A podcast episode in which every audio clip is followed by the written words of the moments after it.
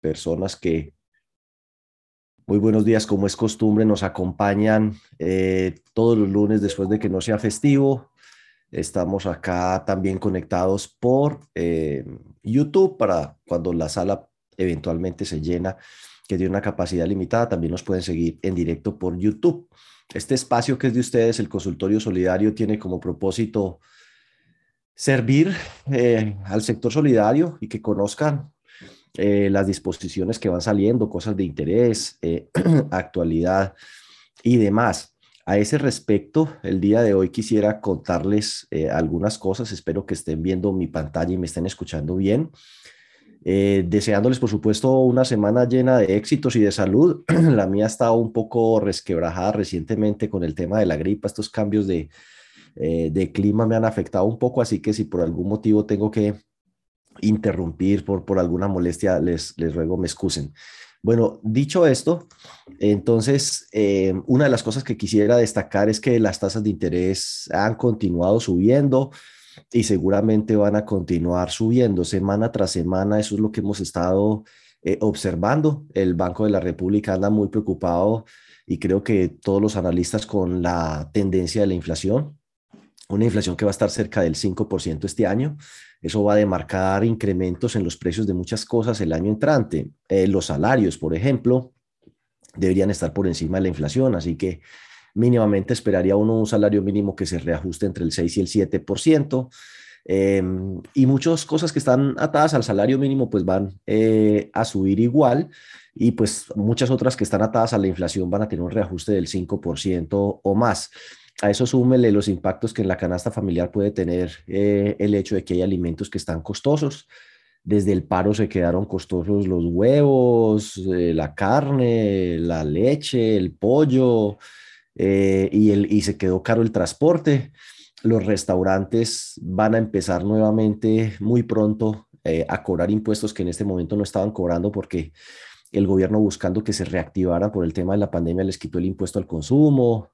Eh, esos impuestos pues que los restaurantes ahorita no están pagando, el IVA en otros casos van otra vez a empezar a cobrarse. Así que rubros como el de restaurante podrían llegar a tener un incremento del 27% por los costos de los alimentos que están altos y por el regreso de esos eh, impuestos. El dólar ha llegado a coquetear con los 3.900 pesos, no creo que llegue a los 4.000, pero está ahí pegado. Es difícil saber la trayectoria que va a seguir debido a que hay mucha incertidumbre política por los resultados de las elecciones futuras. Eh, es decir, eso introduce cierto nerviosismo y hace que el dólar mantenga un poco alto. Entonces, con un dólar alto se encarece el costo de importación de algunos insumos, abonos em, y o materia prima que se utiliza para la fabricación, por ejemplo, de concentrados con los cuales se, se alimentan otros cerditos, pollitos y cosas que tiene que ver con, con los alimentos. Es decir, un poco lo que quiero señalar es que eh, preocupan las expectativas de inflación, no solo las de este año, que van a estar por el orden del 5, sino las del año entrante y por ende, pues el Banco de la República seguramente va a continuar con incrementos en sus tasas de interés, que como ven ustedes casi con la misma velocidad con que descendió, está haciendo el retorno. Así que seguramente para principios del año entrante vamos a tener unas tasas ya más cerca eh, de las que se tenían antes del tema de la pandemia. Así que pensaría yo finaliza una época de tasas bajas e inicia una época de preocupación por el tema de la inflación. De hecho, ya si ustedes consultan en la página web de la superfinanciera, escriben tasas pasivas superfinanciera en Google y entonces se le va a abrir allá en la superfinanciera y usted selecciona CDTs y ahí puede ver las tasas. Las últimas publicadas son al 18 de noviembre, eso es jueves de la semana pasada.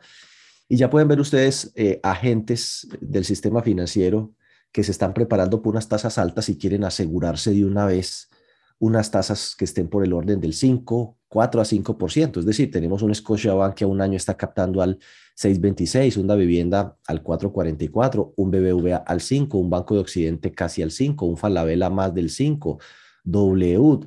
Tenemos aquí también entidades eh, más pequeñas como las financieras que están entre el 5 y el 6 e inclusive Juriscop que está captando a más de un año al 7. En general, lo que uno ve en las tasas de CDATs, de dos CDTs es una expectativa al alza, cosa que deben tener en cuenta aquellos que están, y estoy hablando de entidades financieras o entidades del sector solidario, más bien pensando en endeudarse o que ya tienen deuda. El costo del apalancamiento se les va a incrementar y aquellas que manejan productos sensibles a la tasa de interés o que están indexados, no solo deudas, sino captaciones que dicen nosotros pagamos la DTF más tanto, pues esa DTF base se va a ir subiendo a niveles que podrían eh, ser del 4,5 al 5, em, esperemos que menores, pero con esa inflación del 4.9 y una incertidumbre sobre la inflación del año entrante que podría estar coqueteándole al 4, pues es de esperarse una DTF entre el 4,5 y el 5, y a eso súmele entonces los puntos, y a eso súmele que pues siempre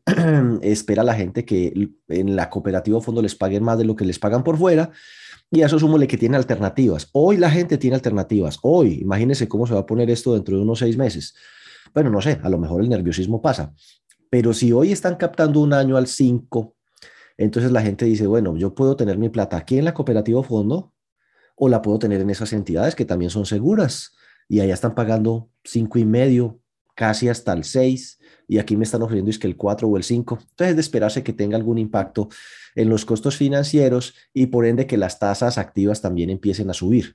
Vivienda, sin embargo, sigue muy competido. Aquí tenemos en Vivienda Novis un nuevo jugador que entró pues muy agresivo. Finandina está comprando cartera de vivienda Novis y prestando para Novis al 0.6. BBVA está igual de agresivo.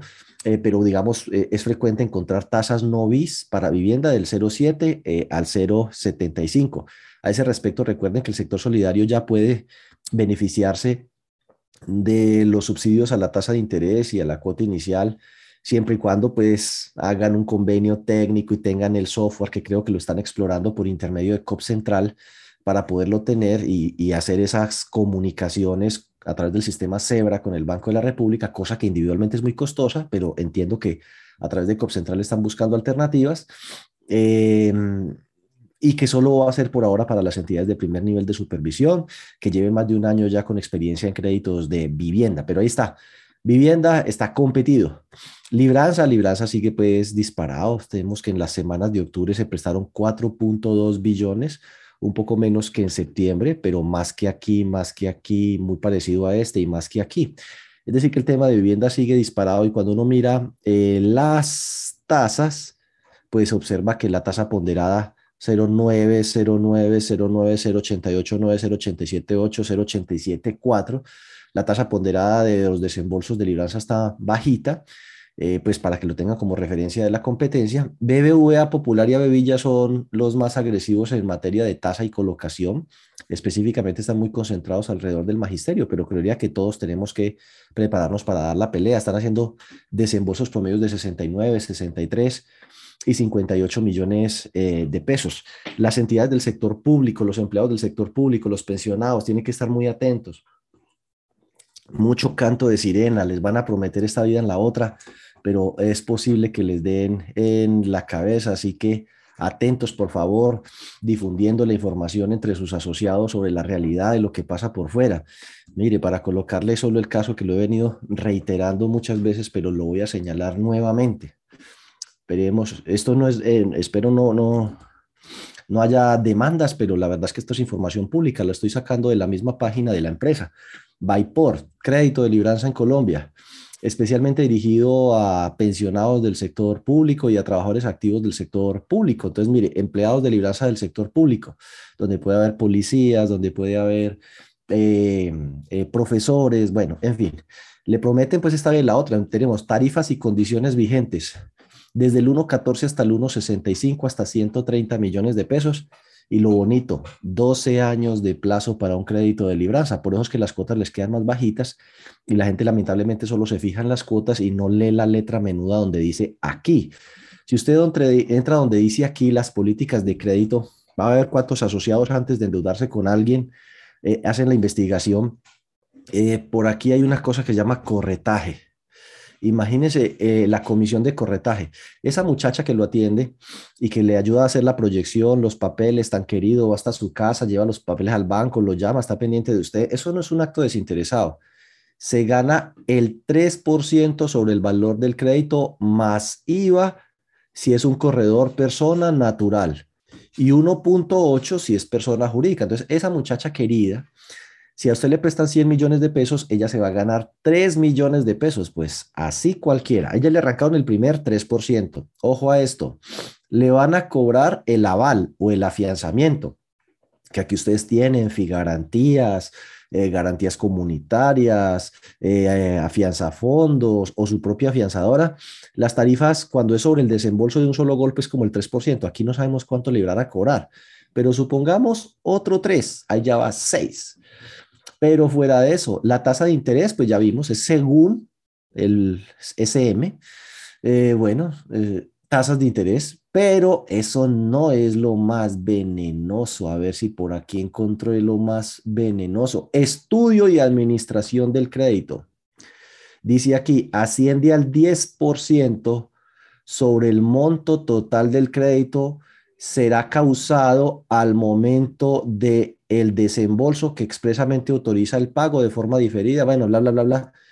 Bueno, haciendo cuenta, yo creo que a, buen entendedor, pocas palabras, el que se meta con Vaipor, llámese docente, empleado del sector público, policía, lo que sea, le van a aclarar 10% sobre el monto total del crédito, 3% por corretaje, 3% eh, por aval, sin contar pues de ahí para adelante que, por ejemplo, cada que usted vaya a pedir un extracto de saldo, que cuánto debo, una certificación de saldo, le van a cobrar 50 mil pesos.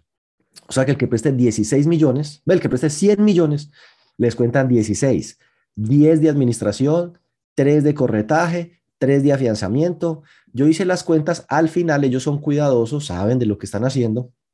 A pesar de que le prometen a usted que le van a prestar muy barato, eh, la tasa real termina siendo casi del 2%. O sea que la gente termina pagando un crédito que le va a costar a la tasa máxima legal permitida, así que por eso se cuida para que no lo vayan a demandar, pero tiene una rentabilidad pues muy alta y la persona se va del fondo de empleados o la cooperativa que porque allá la cuota le queda más bajita, pero va a pagar en 12 años cuántas veces la plata que debe.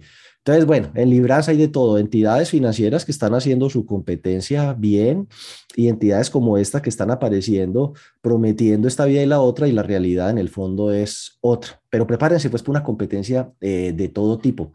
Las tasas de interés ya empezaron a subir. Uno ve aquí, mire, consumo que venía bajando de manera consistente, aquí rebotó. Consumo, ahí revuelve libranza, vehículo, de todo. Microcrédito también repuntó. Eh, tarjeta de crédito paró de descender, aún con los días sin IVA, ya ella venía descendiendo y se estancó allí. Vivienda de interés social, pues ahí está. Ahora, sí es cierto que estamos en las tasas de interés más bajas de toda la historia reciente, ¿no? Eh, y si vamos en Novis, ya inclusive ustedes ven aquí una tendencia que cambió, empezó a subir, aún así estamos con las tasas de interés eh, vivienda novis eh, históricamente más bajas, eh, alrededor del 9%. Entonces tenemos unos intereses bajos y una demanda de crédito que reactivó. De lo que va corrido del año, de enero a octubre, este año estamos creciendo un 47% frente al año pasado. Claro que el año pasado se había contraído un 21% por la pandemia, comparado con los crecimientos previos que estaban casi del 20%. Pero aún lo que va acumulado de enero a octubre es muy parecido ya a lo que en ese mismo periodo se prestó, bueno, en lo que se prestó en todo el 2019 cuando no había pandemia. Entonces yo diría que el tema de recuperación en el crédito de personas naturales, llámese consumo, vivienda o tarjeta de crédito, es evidente. Y la tasa máxima legal permitida, recuerden que está por el orden del 1.92. Vamos a ver qué pasa para noviembre. Bueno, eso por el tema de las tasas de interés. Por el lado de lo normativo, recuerden que hay una nueva ley de borrón y cuenta nueva que nos, nos cobija a nosotros desde el 29 de octubre. Estudienla, eso tiene obligaciones de nuestra parte, eh, de cómo proceder frente a las solicitudes que nos hagan las personas que quieren beneficiarse de esa ley y el derecho que tienen a ser informados. Por ejemplo, cuando un crédito se va a reportar y es de menos del 15% de un salario mínimo, no es una, sino dos cartas que hay que enviarle con, una diferencia de 20 días eh, cada una. Y ahí viene toda una serie de obligaciones que podrían eh, originar sanciones por la Superintendencia de Industria y Comercio si ve que no hemos eh, tenido en cuenta esas observaciones. Entonces, léase la ley 2157 que modifica la ley 1266. O sea, lo que hay que consultar es la ley 1266, que es del 2008, pero ya modificada con esta ley. Recuerden que se les agota el tiempo para hacer la evaluación de cartera anual que todo mundo tiene que hacer con unos criterios específicos, que implica la consulta a la central de riesgos de todos los eh, deudores. Eh, eso que tienen muchas entidades es que nosotros no consultamos a los que están cubiertos por aportes o valen menos de 10 salarios mínimos. Esa excepción la eliminaron desde el año 2013. Así que revisen muy bien porque podría ser que su evaluación de cartera no se esté haciendo como lo establece la norma donde hay que medir capacidad de pago, solvencia, hábitos de pago, garantía, servicio de la deuda y número de veces que el crédito ha sido reestructurado. Y obviamente la información de las centrales de riesgo es clave para eso. Entonces hay gente que hace evaluaciones de cartera, eh, dice que sin consultar a la central de riesgos. Realmente no hizo nada. O excluye unas operaciones, eso no los permite la norma o la evaluación de cartera no tiene los seis criterios y en última no recalifica a nadie. Entonces esas evaluaciones podrían llegar a tener problemas. Y recuerde que ya inicia para las cooperativas de ahorro y crédito la obligatoriedad de implementar riesgo de mercado y riesgo operativo. En ese tema de riesgo de mercado, una cosa muy interesante es que la superintendencia ha venido publicando ciertas cosas que me parecen pueden ser de muchísimo interés para ustedes. Entonces los invito a que visiten la página web de la superintendencia. Uno, ha publicado las tasas de captación y de colocación, eh, pero de, de, todas las entidades, pues, de captación y colocación, no solo de las cooperativas eh, de ahorro y crédito. Entremos aquí donde dice entidades vigiladas, donde dice mm, informe estadístico tasas de interés, no sé si lo ven allí, entran a informe estadístico tasas de interés y ahí encuentran que no solo está ya la delegatura financiera, sino que también es posible ya a septiembre del 2021 eh, consultar las tasas de interés de los fondos de empleados y de las demás cooperativas que no captan eh, ahorro según el nivel de supervisión. Entonces, por decir algo, aquí tenemos, entonces, ah, usted quiere saber a cómo presta Fonduc. Ah, bueno, Fonduc no es nivel 1 de supervisión, es nivel 2. Entonces, al pararse usted en el nivel 2, Universidad del Cauca. A ver, entonces, ¿será que está como Fonduc? Fonduc. No, no lo encontré no le digo. Eh, ¿Será que, bueno, aquí están, si usted quiere seleccionar, por ejemplo, selecciona fondos de empleados y aquí están los fondos de empleados de nivel 2 de supervisión y puede decir, vea cómo estarán captando en CDAT los demás fondos. Curiosidades de uno. Bueno, ahí está. Los fondos que no son todos los que captan CDAT son 28 fondos nivel 2 de supervisión que captan CDAT tiene una tasa promedio del 4,05. Lo mismo hace para ahorro contractual, lo mismo hace para eh, consumo. Entonces, para aquellos que a veces están preguntando que dónde pudiera yo las tasas de interés del sector solidario, pues eso es un tema informativo porque tengan presente que el sector solidario no es competencia suya. Por ejemplo, Fonduc podría llegar y ya que lo cogí pues eh, de, de ejemplo ahorita, podría querer decir, oiga, yo quiero ver, espérate, a qué tasa promedio consumo, recuerde que no se, no se le van a abrir pues las líneas, sino la modalidad. Eh, a cómo están prestando para consumo los fondos de empleados. Entonces usted dice, bueno, seleccionemos aquí fondos de empleados. Perfecto. Y aquí las tasas de consumo, las, bueno, las puede sombrear y ahí le da que están al 12,95, pero realmente es que usted no compite con los demás fondos de empleados. Es un informe estadístico. Muy pocos fondos de empleados de nivel 2 prestan para vivienda. Si seleccionamos vivienda, solamente 5 de todos los fondos de empleados de nivel 2 de supervisión prestan para vivienda, una tasa promedio del 10.45, eh, el de Terna, FOMEVI, el de Salud de Risaralda, el de la Universidad de Cartagena y un fondo Elite. Bueno, lo que quería fundamentalmente no era que hiciéramos ningún análisis, sino que supieran que esa herramienta ya está disponible allí en la página web de la Supersolidaria. Eh, la consulta de eh, las, digamos, de las tasas de interés del sector solidario. Así que en buena hora, me parece a mí, la superintendencia ha empezado a publicar información estadística. Por ahora, por ejemplo, eh, creo que está mostrando los indicadores de las cooperativas con actividad financiera. Dice aquí estados financieros e indicadores, mírelo, estados financieros e indicadores. Esperemos que en algún momento, así como dice delegatura financiera acá, y eso es algo que ustedes deben propender porque se haga en los gremios, usted entra aquí a delegatura financiera y ya le salen los indicadores. Aleluya, ojalá algún día salgan para los fondos de empleados y para las demás. Yo creo que así va a ser, así como salen las tasas de pero no sobra que ustedes le peguen el empujoncito a la idea por ahí con Analfe en los congresos y todo eso. Qué bueno sería que así como aparece para estas entidades, eh, apareciera para nosotros eh, los indicadores con los que a veces nos, eh, nos sigue la superintendencia, nos evalúa. Aquí está, bueno, estoy así como encartado con, con mi computador, pero ahí está, ahí está el margen financiero, el evita, el margen operacional, el margen neto, el indicador de cartera por riesgo, quebranto patrimonial, nivel de endeudamiento, solvencia. Bueno, estos indicadores está publicado para las cooperativas de ahorro y crédito. Ojalá muy pronto esté publicado también para las demás. Y una cosa muy interesante para estas entidades que van a implementar eh, riesgo de mercado, el riesgo de mercado tiene que ver con las tasas de interés y tiene que ver con, por ejemplo, eh, el riesgo cambiario. En ese sentido, dice aquí, ta, ta, ta, ta, bueno, esto es de mi casa ya, rendición de cuentas, estos son los indicadores, eso es nuevo, eh, bueno, trámite de posiciones, de eso hablaríamos otro día. Esta parte me parece interesante, esto ya lo hablamos. Guía para calcular la rentabilidad de las oficinas. Guía para la medición del riesgo de tasa de interés. El riesgo de tasa de interés tiene que ver con riesgo de mercado. Así que es muy importante. Eh, eventualmente haremos un, taller sobre esto, modelo de medición del riesgo de las tasas de interés, pero esto lo hemos venido trabajando eh, también en la implementación eh, o entrenamiento de comités de riesgo que ya culminamos en la próxima, tenemos la última sesión. Ahí está, vea, metodología para calcular la rentabilidad por oficina, guía para calcular rentabilidad, modelo de riesgo de tasa de interés, guía para el modelo de riesgo de tasa de interés entonces, que no se diga que la superintendencia no nos está ayudando, al menos aquí en riesgo de mercado, nos ha puesto la publicación de las tasas de interés del mercado, de todos, y, una metodología, una guía para medir el riesgo eh, de tasa de interés en las entidades del sector solidario, que hay que entrar a estudiar, por favor. Pilas con esas novedades, es lo que les acabo pues como de explicar aquí. Rentabilidad de oficina, tasas de interés.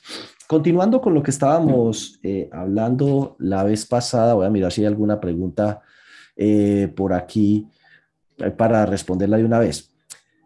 ¿Qué fondos de empleados deben realizar, realizar la evaluación de la cartera anual?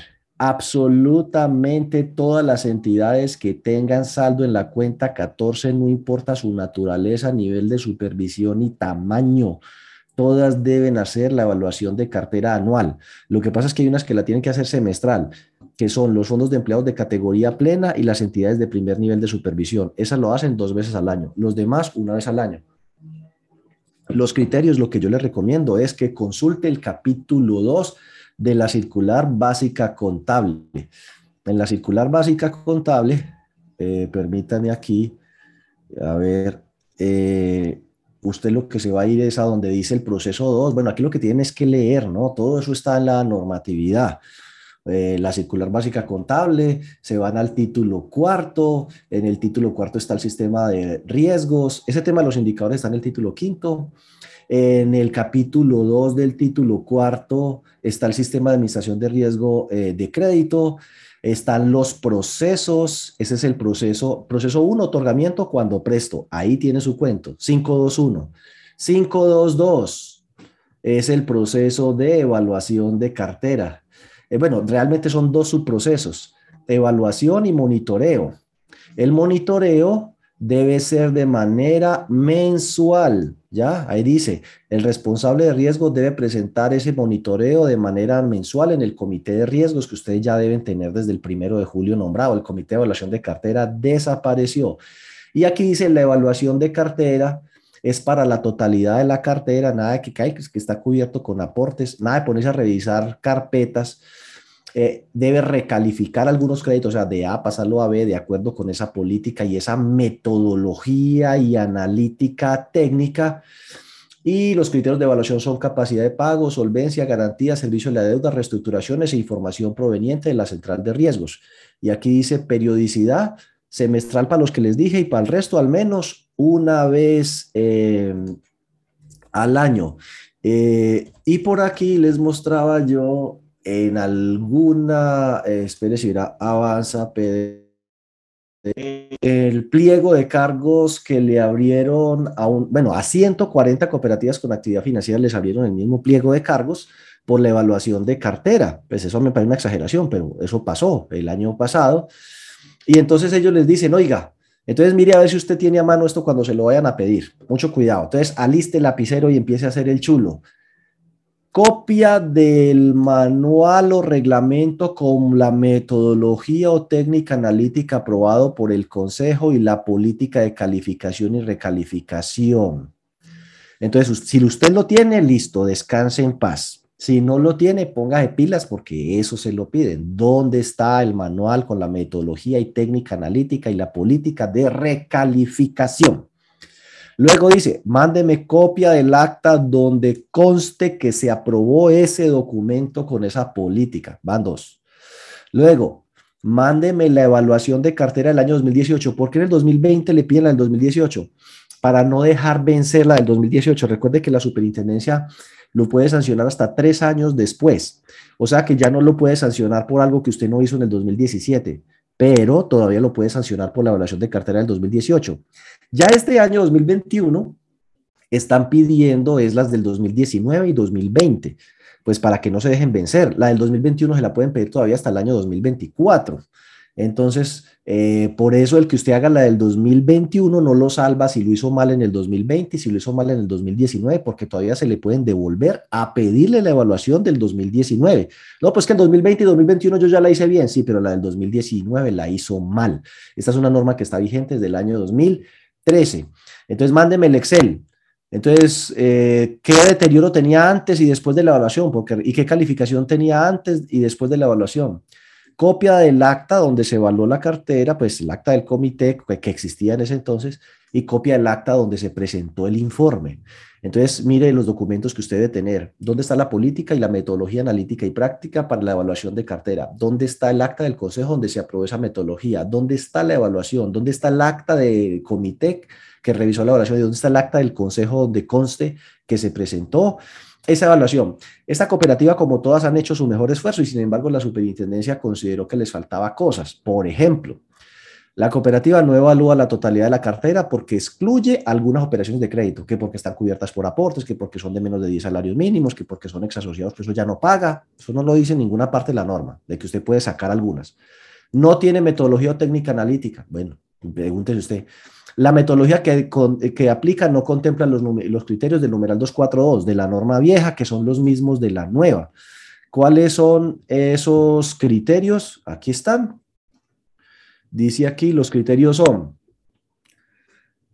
criterios, usted dice, criterio, como mínimo, o sea, de ahí para adelante lo que quiera, pero como mínimo, capacidad de pago, solvencia, garantías, cómo le ha pagado reestructuración e información proveniente de las centrales de riesgo, sin las cuales además uno no puede medir solvencia porque no puede medir endeudamiento ni capacidad de pago sin saber cuántos otros compromisos tiene por fuera. Entonces, la cooperativa no tiene definidas ni aplica políticas de recalificación y no recalifica a los créditos, no reconoce cambios en su nivel de riesgo ni ajusta el deterioro. Entonces, de acuerdo con eso, decidieron abrir la investigación y pliego de cargos al representante legal y a los miembros del Consejo de Administración por el cargo de al gerente no incumplir la obligación de seguimiento y control de la cartera, no verificar que se estuviera haciendo la evaluación en el tiempo que era a los miembros del Consejo de Administración por incumplir la obligación de cartera, ya que no contempla los criterios mínimos, ni recalifica, ni aplica, ni bla, bla, bla, bla. Esperemos, por supuesto, que todos ellos salgan avantes de esos procesos que me parecen una exageración, pero pues la pregunta que me hizo la persona me sirvió además para adelantar algo de lo que les eh, lo quería decir, documentos que hay que tener a mano y que le van a pedir. Eh, formato para evaluación de cartera, no, mire, formato hay metodologías. Nosotros aquí dimos el seminario de evaluación de cartera el 5 de noviembre. Por aquí en el consultorio lo estuvimos promocionando, informando, analizando. Las personas que quieran comprar el video y el material, pues lo pueden hacer, pero nosotros aquí una o dos veces al año damos el seminario práctico de evaluación de cartera. En ese listado no están todas las entidades, faltan, pues depende. Eh, Juan Carlos Otaya, si usted está consultando septiembre, es posible que no estén las entidades que no hayan reportado eh, a septiembre, ¿sí? Eh, si usted, la entidad suya no reporta a septiembre, pues entonces no aparece ahí. En ese sentido, permítanme aclararles una cosa que es una enorme confusión que creo hay en los fondos de empleados y es de vital importancia. Muchos fondos de empleados están incumpliendo la obligación de reportar trimestralmente la brecha de liquidez, el fondo de liquidez y el PUC. Dicen, no, es que a mí me toca eh, semestral, no todos los formatos. Váyanse al título 2 de la circular básica contable, al capítulo primero, al numeral cuarto.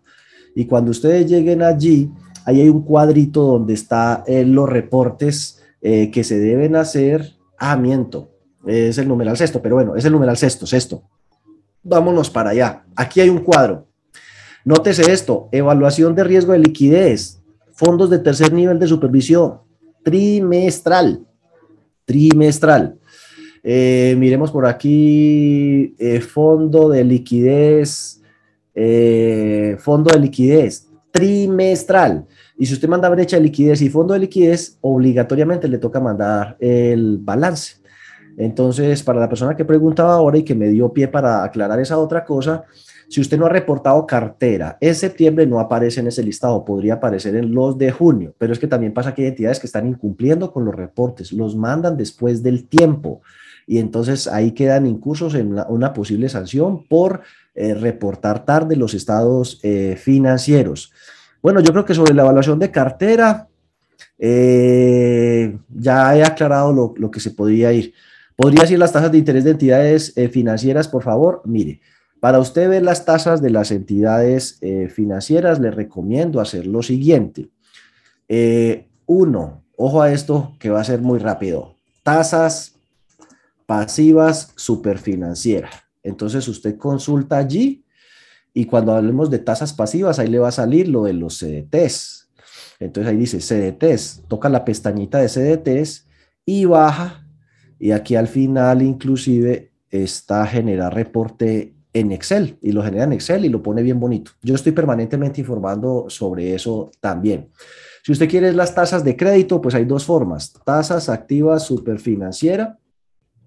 Entonces él lo lleva ahí. En las tasas activas, pues está eh, de todo. Aquí está tasas activas por modalidad de crédito a un corte. Entonces, tarjeta de crédito, crédito de consumo. Entonces dice, ah, yo quiero ver crédito de consumo pues toca esa pestañita y lo mismo, aquí abajo tendría usted que, pues también saber qué créditos de consumo hay de mucho tipo, generar el reporte en Excel y hacer su análisis. Si usted lo que quiere ver es libranzas, usted le escribe tasas, tasas y desembolsos, libranzas. Entonces, este lo va a llevar a las tasas de libranzas del sistema financiero y ahí está por semana. Entonces, usted puede descargar la semana del 8 al 12 de noviembre eh, y aquí le va a aparecer, pues ellos no prestan polibrazas para educación ni para nada de eso, eso lo hacemos nosotros aquí en el sector solidario. Pero aquí le muestra, y estas cifras están en miles. Por ejemplo, BBVA prestó 185 mil millones de pesos al 9,69. Chele ojo, en 2.000 operaciones. Si hacemos la división, cada operación promedio fue de 68 millones 217 mil. Banco Popular, que es con el otro que se dan, pues duro, eh, la operación promedio fue de 58 millones de pesos y la tasa promedio fue el 1083. Basado en esta información es que yo les mostré el cuadro de ahora, pero usted también lo puede consultar. Y si usted quiere ver la evolución de eso, entra por aquí. Eh, tasas y desembolsos por modalidad de crédito y aquí le va a aparecer eh, tasas y desembolsos por tipo de entidad, tasas y desembolsos de vivienda, tasas, bueno, ahí encuentra esas son eh, las fuentes para la persona que preguntó ahora.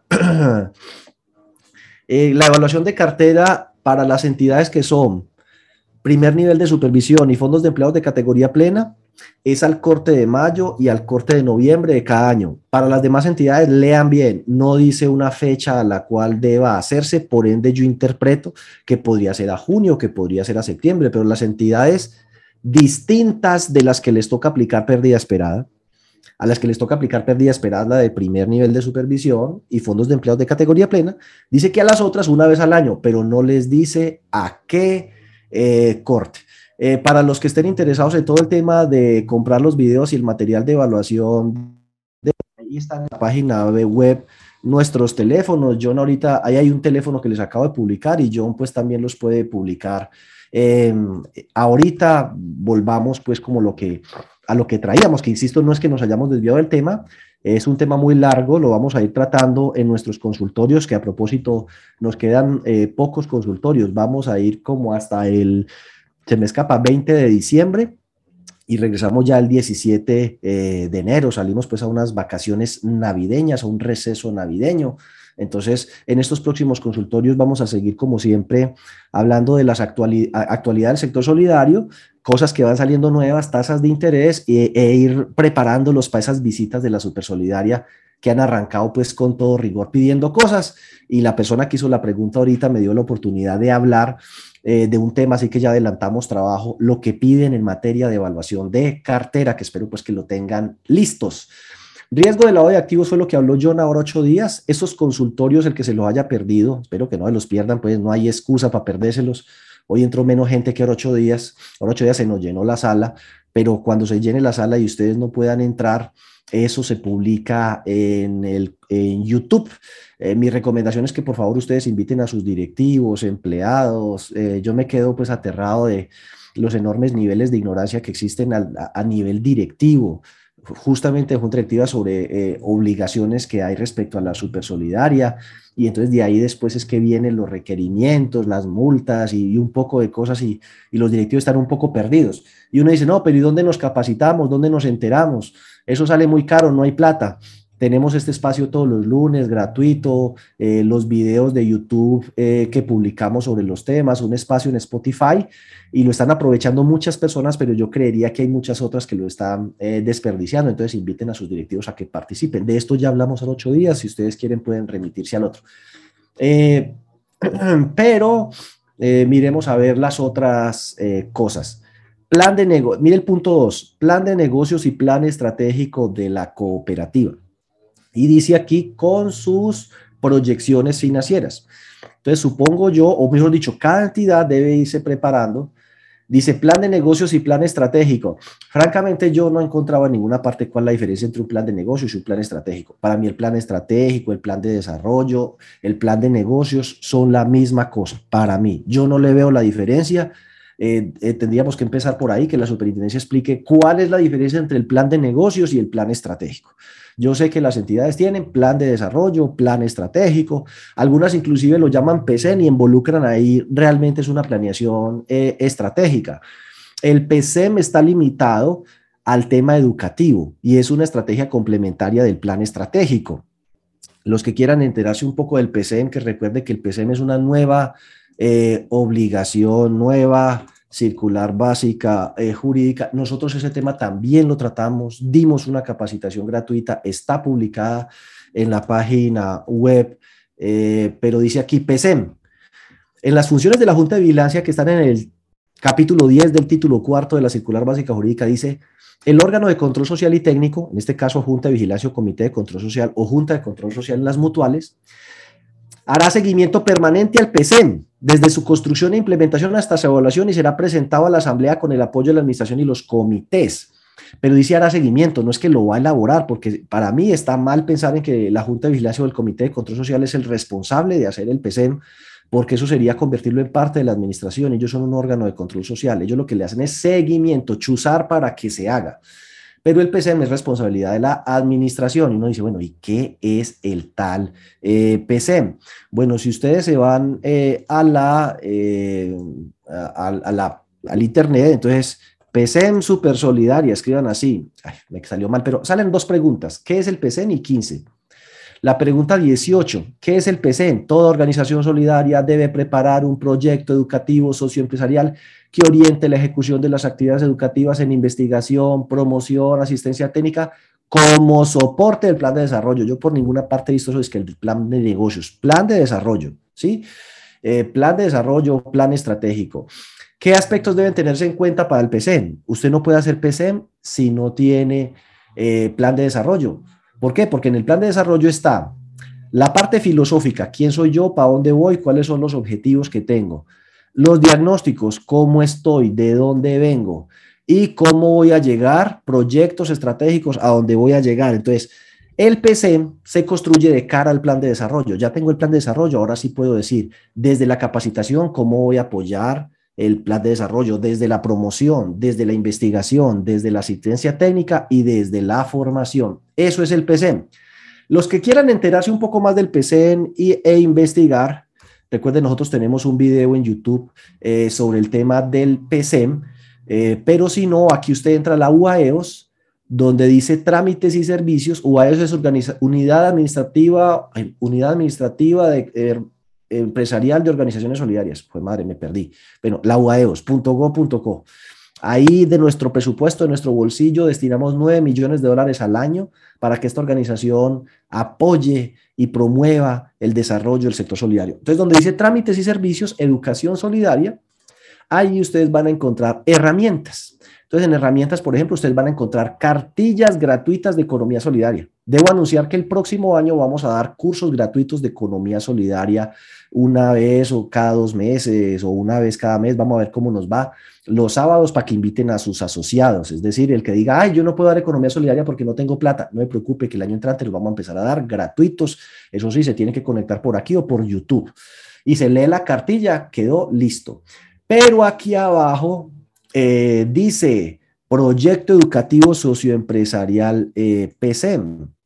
Entonces aquí usted va a leer la directiva 31 del 2000 del DAS social. En esa directiva 31 del 2000 del DAS social y que sacó con el Ministerio de, Educación Nacional es donde se habla del PCM.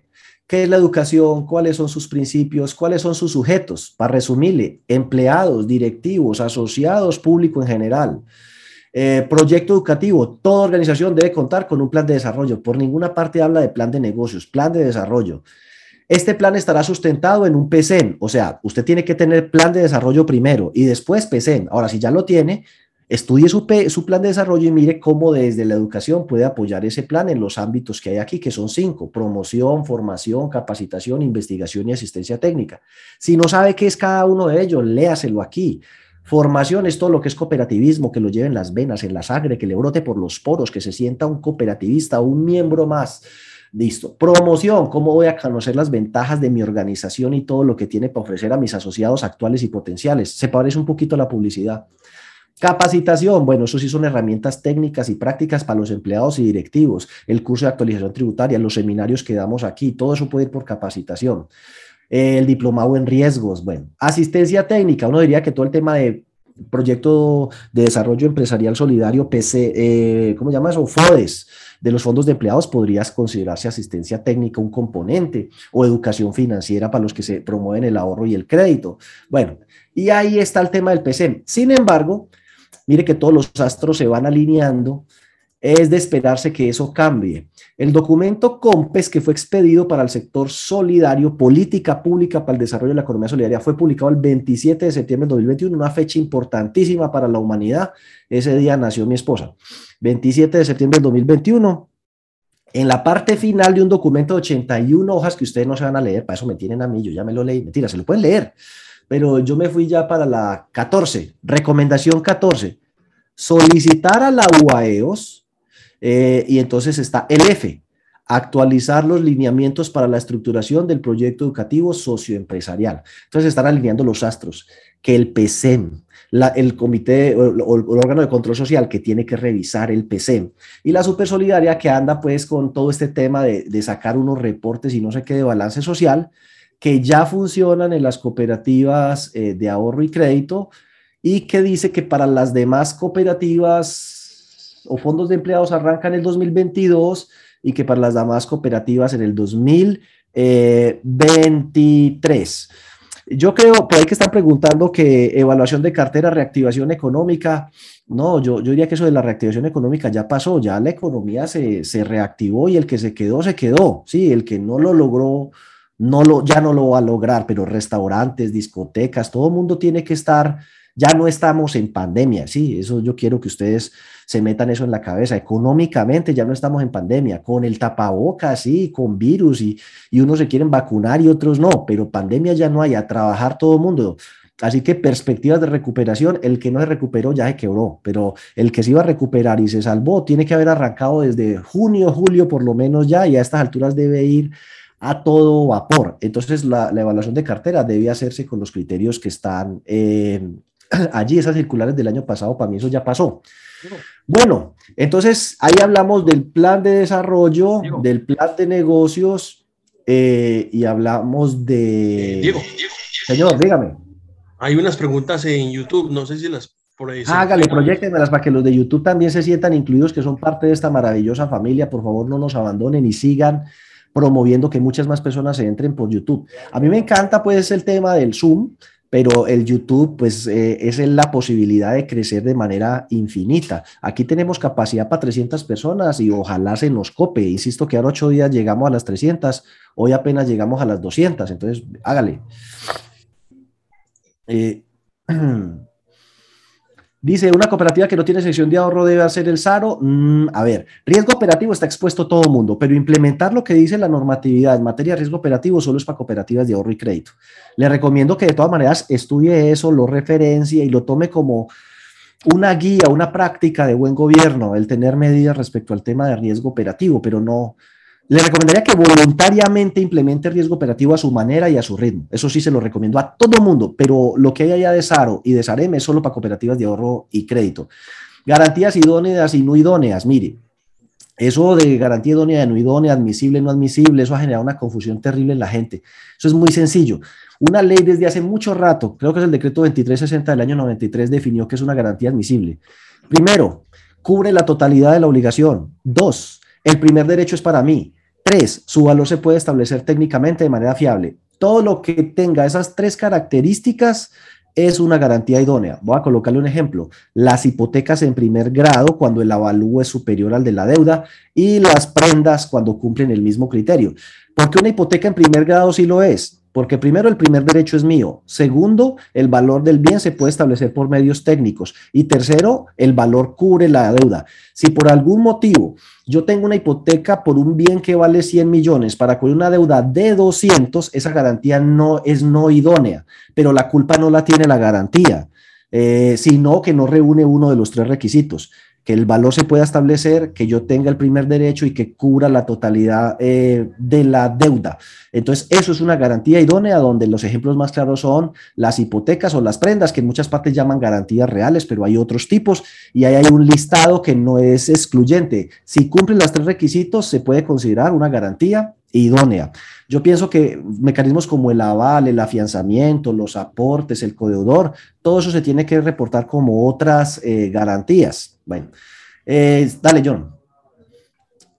¿Es obligatorio reportar las centrales de riesgo? Sí. El capítulo 2, el numeral 521, reporte de las, eh, a las centrales de riesgo, ahí lo dice clarito.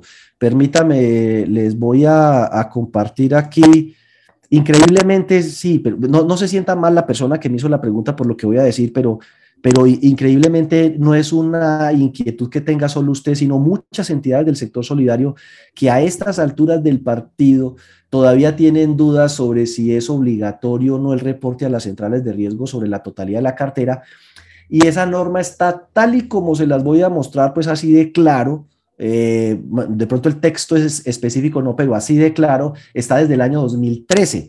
O sea que el que no esté reportando mensualmente la, totalidad de su cartera de crédito está incumpliendo una norma desde hace ocho años. Entonces, aquí donde dice procesos de administración del riesgo de crédito, eh, donde está el otorgamiento, eh, primero, si usted no consulta las centrales de riesgo, pues no va a poder medir capacidad de pago, solvencia y tal. Pero aquí dice, como mínimo y obligatoriamente, no es para ponerse a pensar o filosofar, no, como mínimo y obligatoriamente. O sea, eso sí le gusta y si no también. Capacidad de pago. Esto es para otorgar un crédito. Solvencia. Y le dice, consulta las centrales de riesgo, ¿sí? Eh, y ahí lo dice eh, clarito. Ahora, póngale cuidado que por aquí eh, hay dos palabras que me recuerdan, algo tienen que ver. Entonces aquí dice que la gerencia, aquí funciones de la gerencia respecto al SARC. Ojo con estos gerentes. Esto es una vaina específica. Muéstreme dónde designó usted un funcionario para el seguimiento y control de los aplicativos. Ay, ¿cómo así? Sí, ¿eso usted dónde lo sacó? Ahí lo dice. Eh, pues una de las cosas que, insisto, todas las preguntas que ustedes me han hecho, pero yo para eso estoy aquí, para señalarles dónde están en las circulares básicas, contable y jurídica, que están ahí desde principios de este año, así que estudienlas. Ahí mismo en esa norma, en el numeral 6.4, dice que respecto al tema de actualización de datos, que hay que tener un sistema permanente de actualización de datos, que es triste ver la pobreza de las bases de datos en el sector solidario. Tienen la información en papeles actualizada porque el tipo hace un crédito cada tres meses y eso en el sector solidario es común y refinancia y recoge y hace el sobreprima y hace el de temporada especial y hace el navideño y hace un libre inversión. O sea, la persona nos acerca cinco o seis veces al año a solicitar un crédito y en todas, sin excepción, le hacemos llenar un poco de papeles y de información. Así que nosotros la información la tenemos actualizada, pero en la base de datos no allá está todavía con el salario viejo, es posible que si yo soy de una cooperativa, no es cierto, es un ejemplo, todavía figuré como soltero, sin hijos, que me gano el mínimo, y eso era cierto hace 25 años que yo me asocié a Credit Café. Hoy ha cambiado un poco. Estoy casado con dos hijos y me gano un poco más del mínimo. Entonces es importante y he hecho 50 mil créditos en esa cooperativa con la que estoy enormemente agradecido, Credit Café. Eh, y pues ya es problema de ellos si internamente tienen una política de que cuando se tramita un crédito, como tengo la información ahí actualizada, tanto por SARLAF como por crédito, yo voy y actualizo la base de datos en el sistema, pero eso frecuentemente no es así. Cuando uno va a hacer las evaluaciones de cartera, se da cuenta de que no tiene actualizada la información eh, de sus asociados. Entonces ahí dice, el representante legal debe designar un funcionario que se encargue de controlar que los aplicativos registran de manera inmediata la actualización de los deudores y su oportuna remisión a las centrales de riesgo. O sea que si no están reportando a las centrales de riesgo, al que le caen es al pobre representante eh, legal. Entonces, John, siga con la otra. Esas eran todas, Diego. Ah, bueno, gracias. más. Vamos a ver qué alcanzamos a decir en los últimos cinco minutos que tenemos. Cuatro ya. Eh, entonces, bueno, tiene su plan de negocio, su plan estratégico y sus proyecciones financieras. Entonces, tenga presente lo que hay ahí. Nicho de mercado, servicios, bla, bla, bla. La gente, la verdad, no hace proyecciones financieras, hace un presupuesto, pero se supone que si uno hace un plan de negocios y plan estratégico, pues hace unas proyecciones financieras a ver cómo se va a comportar la entidad a largo plazo. El organigrama, espero que eh, lo tengan y, lo, y cómo está todo el tema de, de, riesgos, ¿no? Bueno, en fin, el organigrama. ¿Qué más le digo aquí? Bueno, los funcionarios, eso es lo de menos. Estatutos vigentes. Bueno, eh, los estatutos, frecuentemente he observado que la Supersolidaria recomienda varias cosas que les voy a decir para que revisen sus estatutos. Que las convocatorias a asambleas deben ser 15 días hábiles, no 10 ni 5 como lo tienen muchos estatutos. Los mecanismos de conciliación no deben ser tribunales de arbitramiento ni esas vainas. Eh, está la figura de la conciliación en los centros de conciliación. Eso es lo que recomienda la Supersolidaria. Que se incluya el tema de la decisión como una transformación posible dentro de la organización que si tiene la expresión limitada, le quiten eso. Esta organización no tiene por qué tener expresión LTD a ninguna parte. Eh, que le metan las responsabilidades en materia de SARLAF y me imagino que en algún momento va a exigir que le metan las responsabilidades en materia de riesgos, tanto al consejo como al gerente, como a la revisoría eh, fiscal. Y bueno, eh, frecuentemente eso es como lo que yo he visto y creo que del análisis de las normas Habrá que modificar donde está establecido que los aportes no reclamados los trasladamos a los fondos sociales, porque eso no es posible, o sea que eso habrá que eh, modificarlo. Y bueno, eh, échenle unos ojitos. Código de buen gobierno y código de conducta. El código de buen... Sí, señor. No sé, hay otras últimas dos preguntas en YouTube. No, usted me dirá cuándo se las presento. No, entonces nos va a tocar hacer lo siguiente para cerrar el día de hoy de, yo me acuerdo, dentro de ocho días retomamos con código de buen gobierno y código de ética, ¿sí? De los documentos que usted va a listar. Hablemos de eso, de los códigos de ética y buen gobierno. Yo no estoy queda eh, responsable de, acordarme porque yo tengo muy mala eh, memoria. La sigla limitada, eh, por aquí estoy viendo las del WhatsApp, sigla limitada, vuele la, la próxima reforma de estatutos. La, la, sigla limitada no debe estar en el nombre de ninguna entidad porque confunde. Usted es una cooperativa Las cooperativas son de responsabilidad limitada, no son sociedades limitadas. La única que se puede colocar el LTDA es la sociedad limitada, así como la única que se puede colocar el coop es la cooperativa. Entonces, cuando usted coloca coop ilimitada, oiga, a la final usted qué es, cooperativo o limitada. Eh, entonces, eso hay que quitarlo. Eh, que la evaluación de cartera, los asociados refinancien constantemente sus créditos estando en A. Léase el proceso 5, 2, 3, donde habla de reestructuraciones, que son novaciones, que son y otras modificaciones que no se consideran reestructuración. Entonces, refinanciar los créditos si no han presentado mora superior a 60 días en los últimos seis meses y no hay desembolso, no se considera reestructuración, pero no debe ser una práctica recurrente. Eso está en el 5, 2, 3, 3. Mientras que la innovación es como un retanqueo. Con una obligación nueva recogen la o las anteriores y obtienen un crédito superior con un desembolso. Eso es una nueva operación de crédito común y corriente. Eso está, insisto, en el numeral 5, 2, 3 del capítulo 2, para que lo estudien. bueno, eh, John, eh, muéstreme entonces ahí las presentaciones. ¿A partir y hasta cuándo se hace la visita a la Supersolidaria, Víctor Muñoz? No, eso la Super le decidía uno que o lo requiere para que le manden papeles o le hace visitas, que ahorita han arrancado con las cooperativas de ahorro y crédito, que es la que nos estamos basando, y unos funcionarios van personalmente y otros desde Bogotá. Eh, pero pues depende mucho del tamaño. Las entidades más pequeñas regularmente no las visitan, regularmente, regularmente son las más grandes y las cooperativas de ahorro y crédito, que es así, pues no las sueltan para nada. Bueno, muchos de los asociados tienen reportes negativos. Lo correcto sería negar el crédito. Donde usted haga eso, se gana una multa. Léase la ley de habeas data, ley 1266 del 2008, artículo 10, parágrafo. Y después hablamos. ¿Qué más? Oiga, para que me acabo de preguntar, le queda tarea. Ley 1266 del 2008, artículo 10, parágrafo. Léalo y después me vuelve a hacer la pregunta. Las cooperativas de educación, colegio deben reportar a Data Crédito la cartera. Mire, si la cooperativa de educación es vigilada por alguien distinto de la supersolidaria, la norma no le aplica. Si las cooperativas de educación son vigiladas por la supersolidaria y tienen saldo en la cuenta 14, sí, pero en la cuenta 16, no. Sí, estamos claros se reporta es la cartera de créditos. Cuando uno presta plata y una cooperativa de educación, hasta donde yo sé, no presta plata. Puede ser que les financie la educación, pero se lleva con deudores, eh, deudores comerciales por venta de bienes y servicios. ¿Qué otra hay, John? No más, Diego, esas eran las últimas dos. Bueno, con esto eh, concluimos el día de hoy. Recuerde, continuamos en la próxima sesión analizando eh, qué se debe tener listo para estas visitas de la supersolidario, para los requerimientos que está haciendo y arrancamos con el tema de código de buen gobierno, código de ética, pero nos falta pues un resto de cosas donde les iría aclarando para que las vayan alistando. Feliz semana, muchos éxitos y nos vemos dentro de ocho días.